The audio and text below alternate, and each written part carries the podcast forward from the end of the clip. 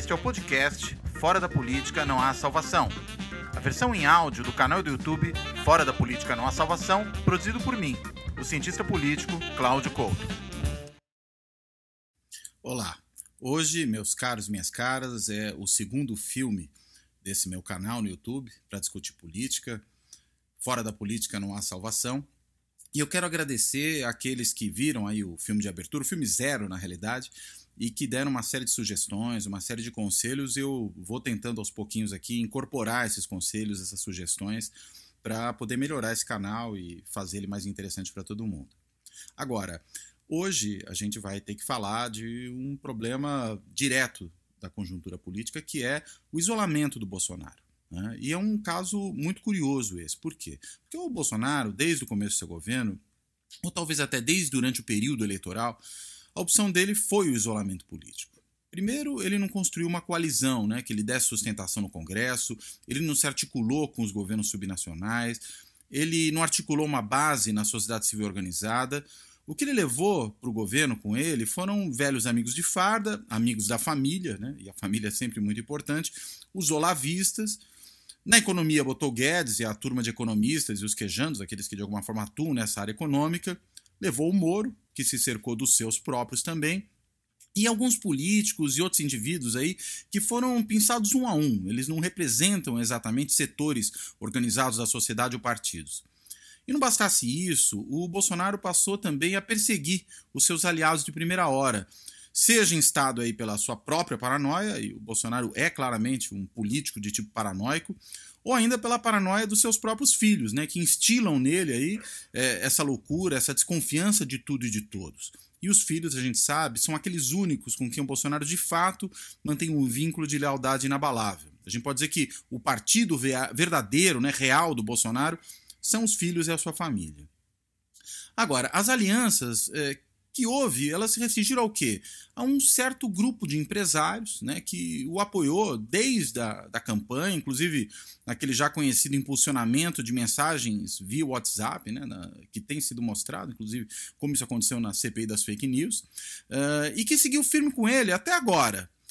Agora, uh, alguma coisa começa a acontecer aí. Por quê? Porque certos empresários eles começam a perceber que o Bolsonaro não é alguém confiável. Ele atua o tempo todo para escalar os conflitos, tensionar as relações, e ele pouco se importa com os reais efeitos disso.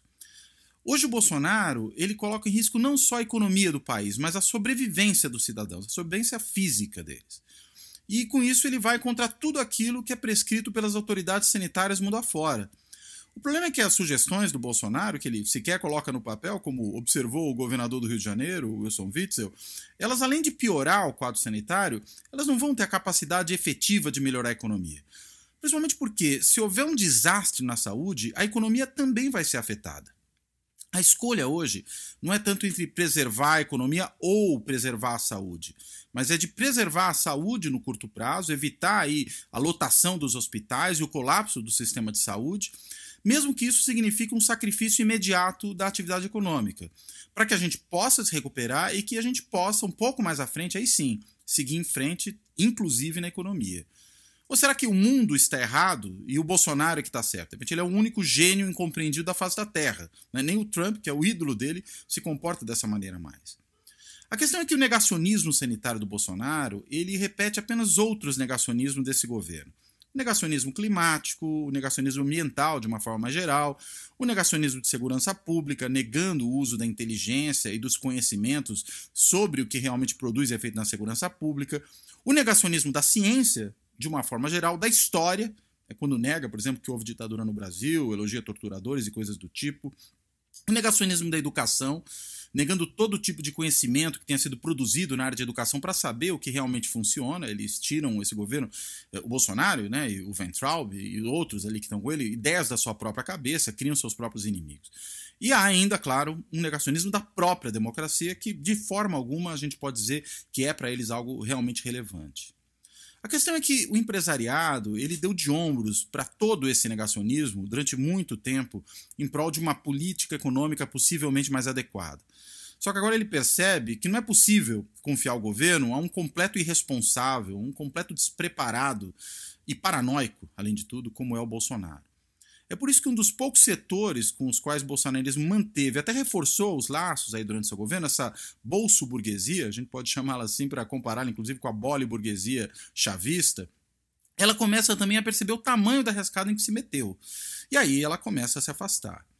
A questão é que talvez restem apenas alguns dos colegas de farda, e eu digo alguns por quê? Porque mesmo em relação às Forças Armadas ou às forças policiais, já se notam algumas rachaduras, já se notam alguns cismas ou pelo menos dúvidas.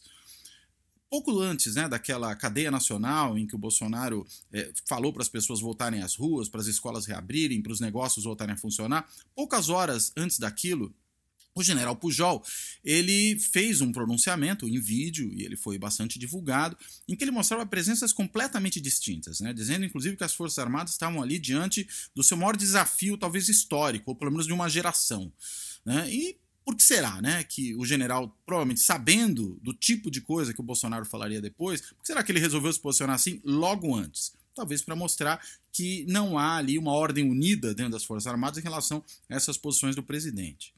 A gente também pode observar as falas, mas aí, claro que é uma parte muitíssimo interessada, do vice-presidente general Mourão, né, que chamou o, o filho 03 outro dia de bananinha, né, claramente produzindo uma piada aí para ser explorada contra a família presidencial balançava a cabeça em tom negativo no bate-boca do Bolsonaro com o Dória e tem dado declarações muito contrárias. Deu uma entrevista coletiva em que ele trata do problema da saúde pública também de uma forma oposta àquela do presidente e, evidentemente, muito mais afinada com a posição do Ministério da Saúde.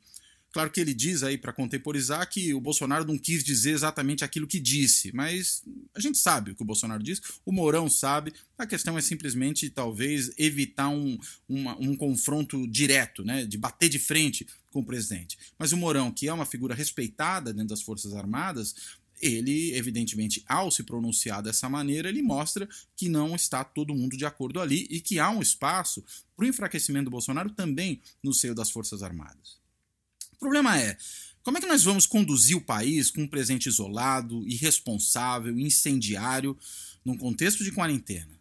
As pessoas não podem ir às ruas, e isso costuma ser importante para pressionar governos a mudarem seus rumos, ou até mesmo para remover da presidência da República, pela via democrática, né, fazendo com que um processo de impeachment avance. Eu acho que já há motivos suficientes né, para que o processo de impeachment avance. É, se as pessoas não vão à rua, é muito difícil que aconteça. E na quarentena não dá, as pessoas não têm condições de ir à rua.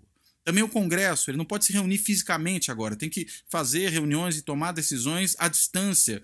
É muito difícil, para uma decisão complicada como essa, eh, o Congresso tomar decisões é, por meio virtual. Né? Isso não tem muito como funcionar. E além do que, a gente tem uma economia que, diante eh, dessa quarentena necessária pela qual nós passamos agora, ela logo, logo deve dar sinais de fadiga. A gente vai ver gente passando fome, gente desesperada, ao risco de saques. Quer dizer, um processo de remoção presidencial no meio de um contexto como esse não é alguma coisa muito fácil de fazer e talvez é, seja inclusive é, um, um, desvio de atenção em relação àquilo tudo que é super imediato, super emergencial. A questão é que é difícil imaginar um governante pior do que o Bolsonaro para lidar com essa situação.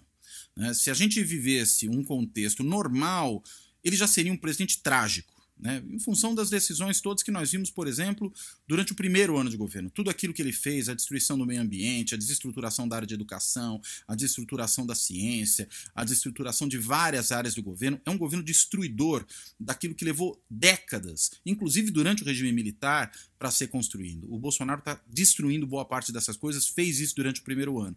Agora, se numa situação de relativa normalidade esse presidente já seria trágico, imagine no meio da maior crise sanitária do século, ou pelo menos em um século, né? O século ainda está relativamente no começo, e talvez a pior crise econômica também nesse mesmo período. Diante disso, falar que o Bolsonaro é um presidente trágico talvez seja um eufemismo. Talvez tragédia aí seja um termo leve demais para a gente poder falar dele.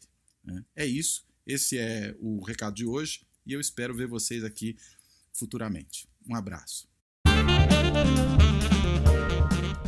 O Fora da Política Não Há Salvação está disponível em pelo menos 13 agregadores de podcast. O Podcast Addict, o Anchor, a Apple, o Breaker, o Castbox, o Castro, o Google Podcast, o Overcast, o Player FM, o Pocket Cast, a Radio Public, o Stitcher e o TuneIn, além, é claro, do canal do YouTube.